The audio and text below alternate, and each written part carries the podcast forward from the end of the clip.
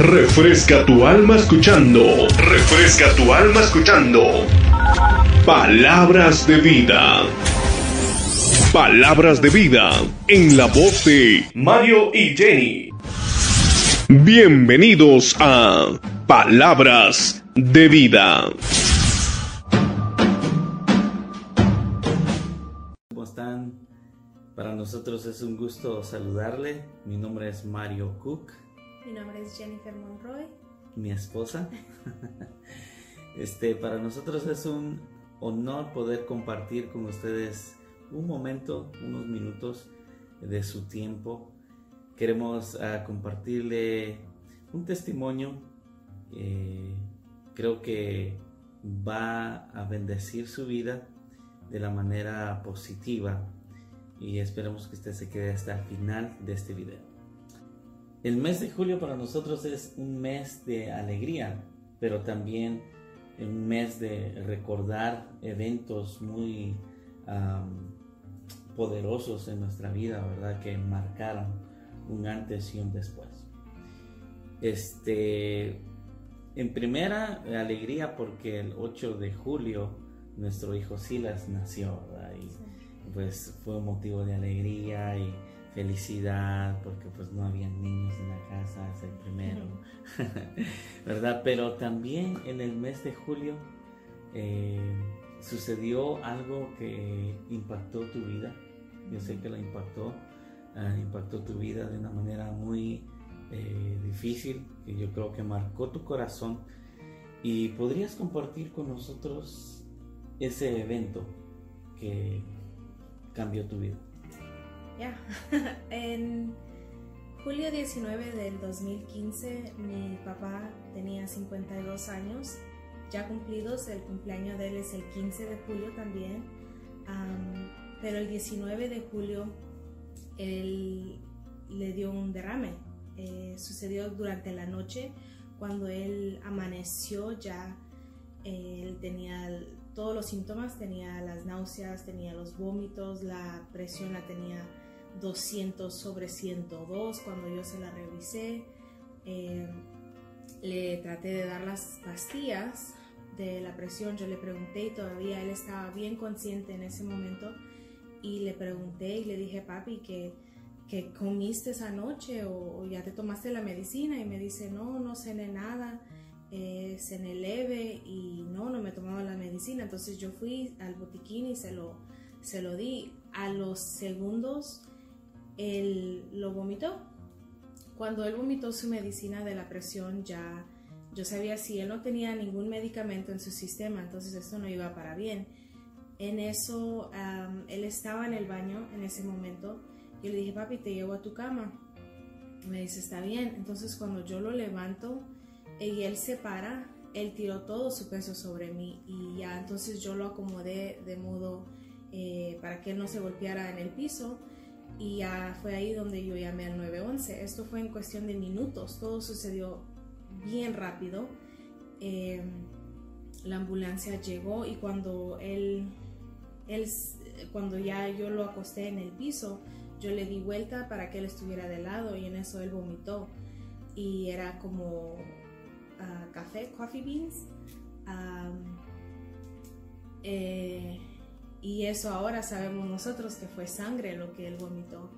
Y entonces cuando llegaron los paramédicos, llegaron rápido, le revisaron el azúcar. Eh, mi papá es diabético y en ese tiempo él también tenía alta presión, diabetes, alta colesterol. Mi papá tenía un montón de enfermedades. Eh, en el mes de marzo del 2015 también le dieron una cirugía del corazón y le abrieron uh, sus arterias del corazón. So, mi papá tenía un historial muy, muy, you know, heavy de su salud. Entonces, bueno, llegó los paramédicos, lo llevaron de inmediato al hospital. Cuando él llegó a la sala de emergencia, él ya no podía respirar. Lo tuvieron que intubar y, y entonces fue ahí en ese momento donde yo ya le llamé a mi mamá. Y le dije, mami, vente de regreso, vente al hospital, perdón.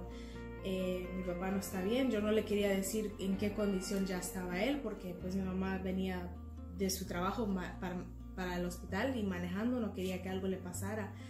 Entonces yo le dije, mami, vente, papi no está bien. Y en eso rápido lo llevaron a hacerle CT scans y vieron que tenía un derrame, o sea que su arteria del cerebro se había abierto. Pero él ya estaba inconsciente en ese momento. En ese momento ya, después de que él, cuando yo lo acosté en el piso, él ya no estaba consciente, ya él ya no me respondió para nada. Wow. Pero déjenos contarles que antes que sucediera eso, yo me acuerdo un día miércoles que fuimos a visitarlo a su trabajo, le llevamos un regalito que teníamos ahí uh, pues para su cumpleaños. Pero el sábado antes del día domingo que sucedió eso, este, hicimos una carne en nuestro apartamento eh, con mi esposa, le hicimos una carne asada, invitamos a un amigo nada más muy íntimo de él en ese momento. Entonces, eh, pues éramos los cuatro nada más eh, disfrutando de esa cena que hicimos. Pero la verdad que en nuestra mente nunca pasó que eso iba a suceder el siguiente día. Este, todo estaba normal. Nosotros ya íbamos de camino para la iglesia. En ese momento era la clausura de una escuela de veranos de, de, niños en nuestra iglesia y pero pues ya no logramos ir yo me regresé también a medio camino la vine a dejar ella a su casa uh, con su papá. Y este ya iba yo de camino luego ella me llamó que pues su papá ya no estaba nada bien. Y ese día marcó nuestra vida.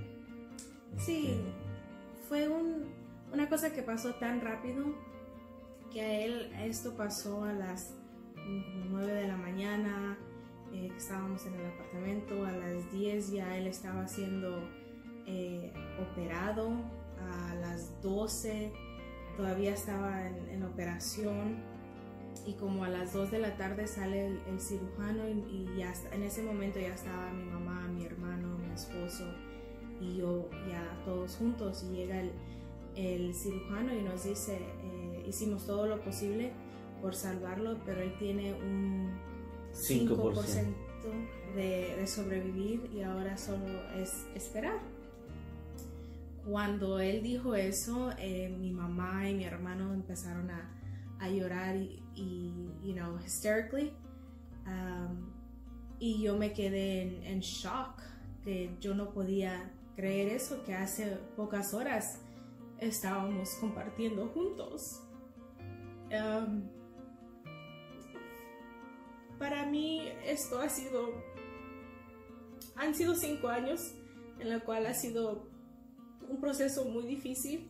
Eh, para mí no ha sido fácil hablar, esto es la primera vez que, que comparto, pero yo sé que si alguien está pasando por algo así con un ser querido, déjeme decirle que no, no están solos, que Dios está ahí en medio de su dolor, de su tribulación y, y por un propósito está pasando esto. Hoy día eh, tengo mi papá todavía con nosotros. Él no es la persona que era antes. Él tiene muchas um, disabilities. No puede hacer muchas cosas por sí mismo. Uh -huh. Mi papá, su, su mente en, en lo que es la la memoria larga él la tiene intacto, la memoria corta él no, no la tiene, él a cada rato me pregunta con quién me casé, si estoy casada, eh, en qué trabajo, cuando ve a, mis hijos que son sus nietos, eh, pregunta de quiénes son esos niños, so, su memoria corta no es al 100 eh, mi papá no, no, camina muy bien, él anda en de rueda. Entonces es, es algo difícil que yo he tenido que ver a un hombre en la cual siempre fue muy fuerte y siempre luchador cuando éramos pequeños, mi hermano y yo, él. Hasta dos trabajos tenía, dos, tres trabajos, para ahora ver lo a él así cuando él estaba en cama, que no reaccionaba, que no hablaba. Eh, que estaba en coma prácticamente. Duró mucho tiempo. Como dos semanas. Eh, y luego de eso no podía hablar y, eso nos decían que tal vez no iba, no iba a volver el hablar, el comer, el poder identificarnos y todo. Entonces cuando yo miraba todo eso, para mí fue muy difícil. Ah, pero en ningún momento, yo recuerdo que en ningún momento yo le pregunté al Señor por qué. Yo solo recuerdo que le pedía, le pedía y le decía, Señor, por favor, extiéndele los días sobre esta tierra y, y que esté sano, que no esté tampoco, quiero ser egoísta, le decía al Señor, en que tú me lo dejes y que él quede en un estado de vegetal.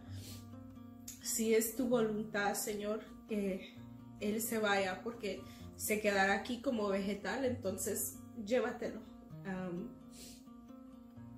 pero eso tomó unos, unas semanas para que yo llegara a ese punto de decir llévatelo. Y cuando yo dije eso, yo, yo vi que hubo un cambio en mi papá, que él ya reaccionó y salió de coma y, estaba like breathing, estaba respirando por sí solo, ya no estaba en el ventilador. Entonces yo vi ahí cambios en mi papá lento, pero cosas que yo tenía que depositar en el Señor primero. Déjenme decirle que cuando yo llegaba a casa, este, pues encontraba a mi esposa llorando. Fue un momento, un tiempo muy difícil. Este, mi, suegro en el hospital, mi esposa inconsolable.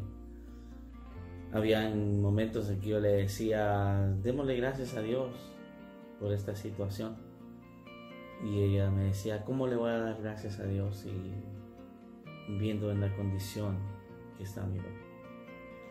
Este, yo me acuerdo que lo movimos, lo movieron de un hospital a otro ah, para recuperación, pero antes de eso sucedió algo que no has podido contar. Eh, ¿Te acuerdas ese momento cuando te dijeron que ya era hora de desconectar? ¿Qué pasó ese momento en el cuarto? Um, esto pasó un domingo, eh, le dio el derrame a mi papá el domingo, en la cual um, le doy gracias a, nuestros pastores, a la congregación que siempre estuvo ahí con nosotros, con mi mamá, mi hermano, o sea, con todos Decimos que es la congregación, porque si mencionamos nombres nos vamos a quedar cortos de todos los que nos ayudaron y nos apoyaron en ese momento, los pastores, Alex y Samuel Mejía.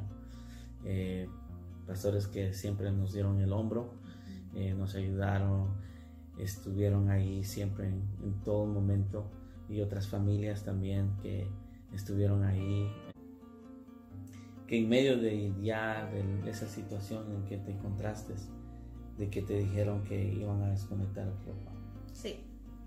So el derrame fue el domingo él estaba ya le habían hecho todos los estudios de su cerebro si él tenía reacción, if he had brainwaves.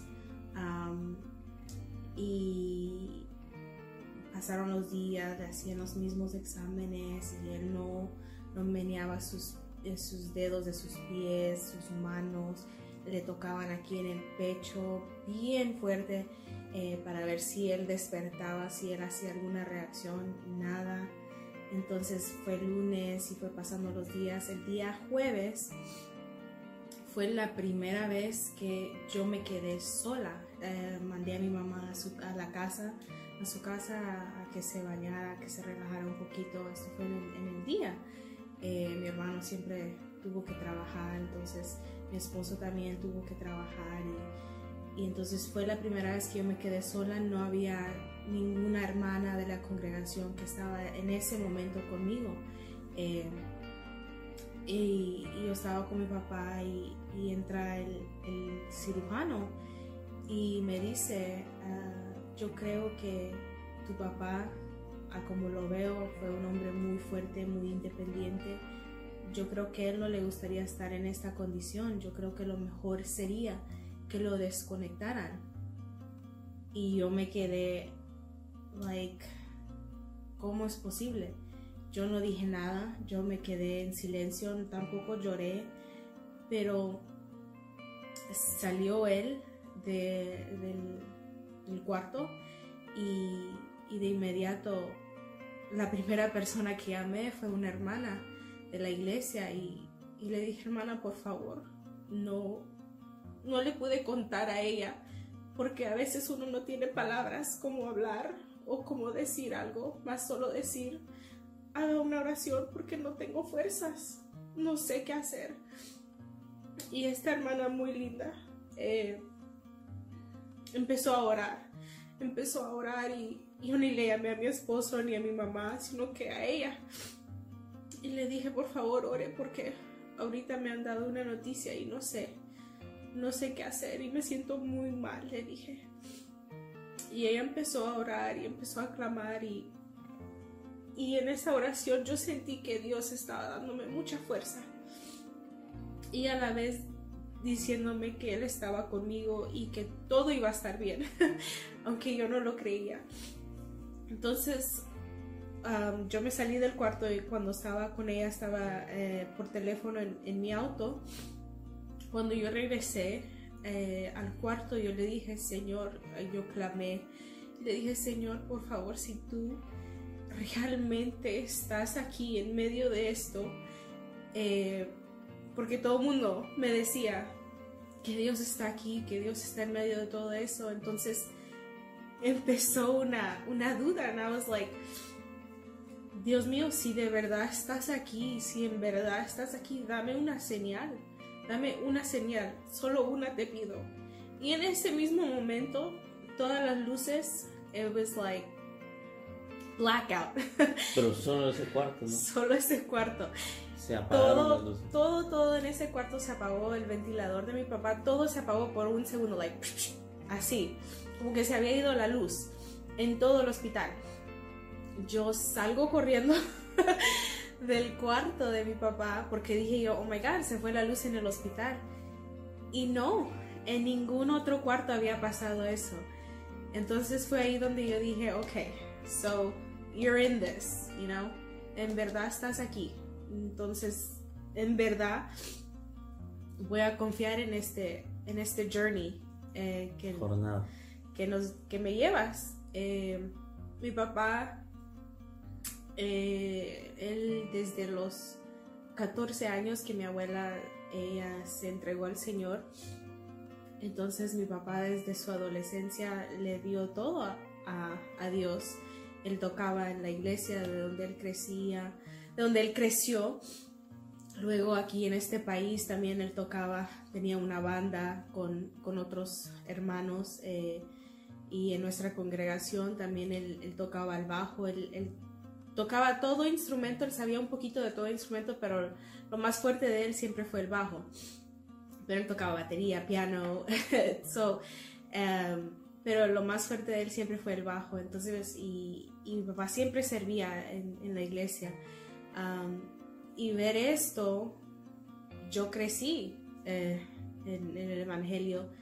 Me, me presentaron, o sea, desde el vientre de mi madre es, he sido escogida por Dios. entonces ya esto era un nivel de diferente que yo entraba con Dios.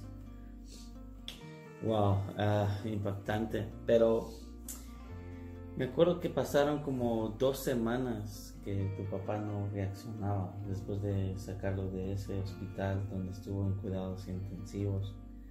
Eh, lo pasaron a, a otro hospital de recuperación.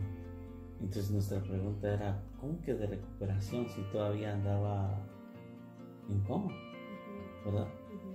Entonces, y luego que le hacían, le hicieron un agujero en el estómago para darle de, comer, eh, en, ¿cómo se llama? A través de un tubo, la tráquea para que pudiera respirar.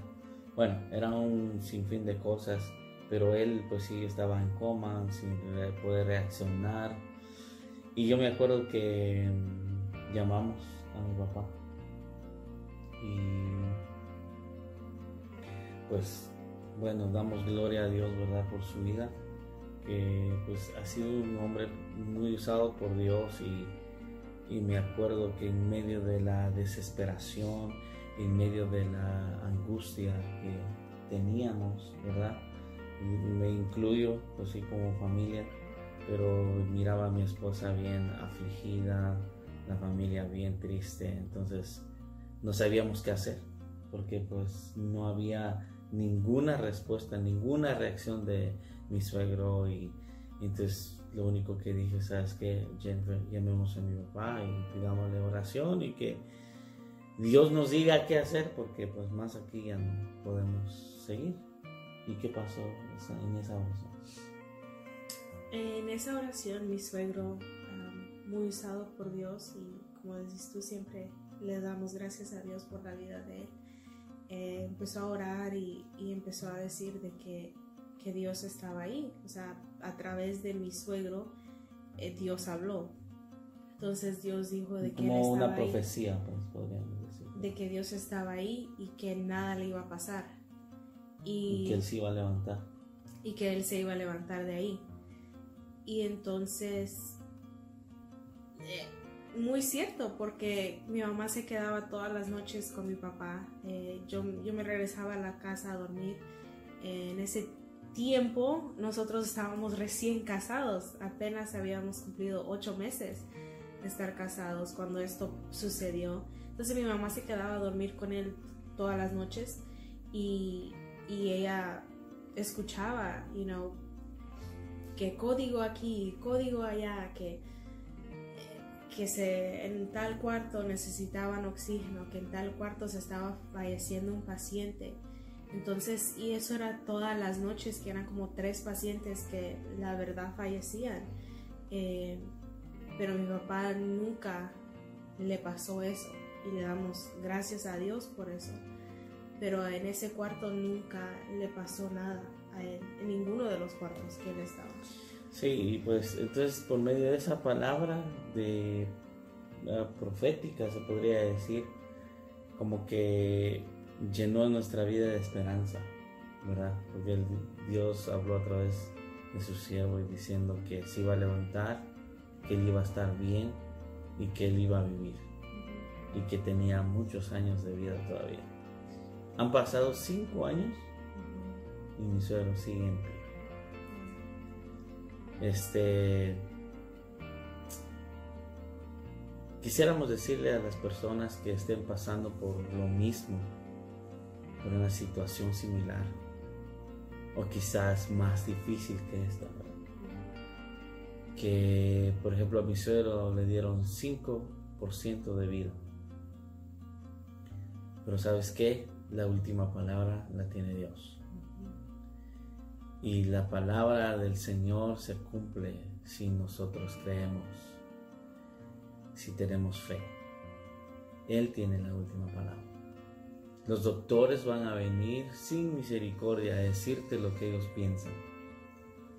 Pero en realidad el dueño de la vida es Dios.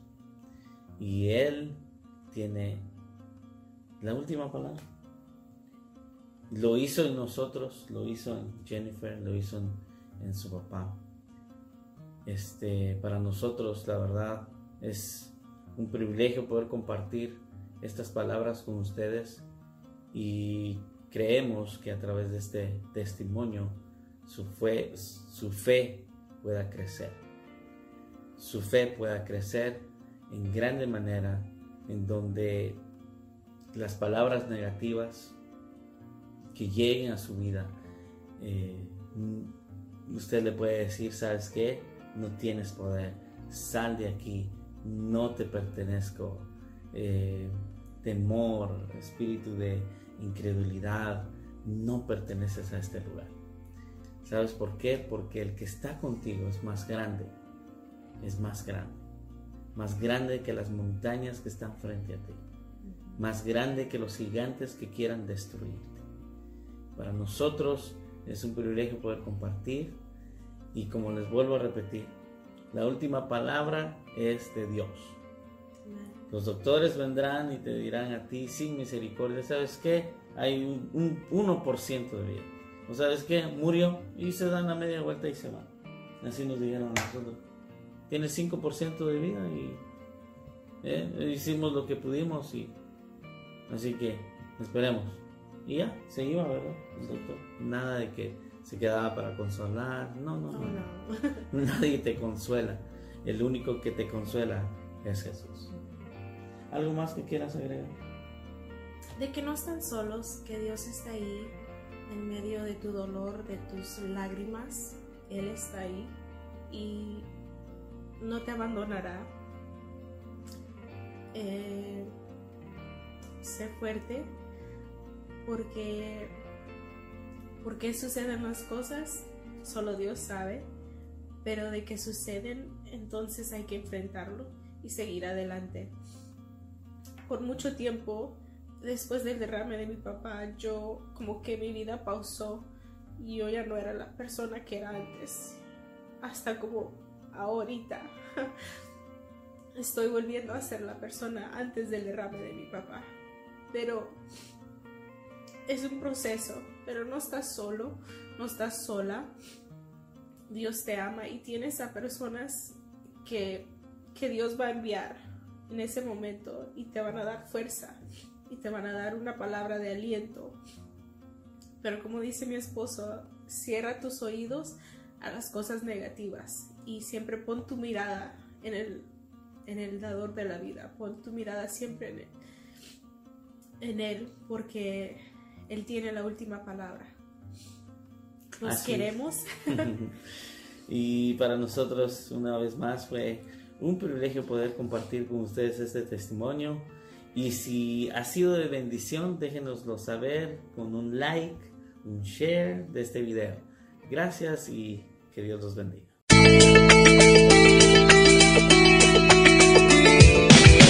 Refrescado tu alma. Has refrescado tu alma escuchando Palabras de vida. Palabras de vida en la voz de Mario y Jenny. Te invitamos a que te puedas inscribir a nuestro, canal, nuestro canal Palabras de vida.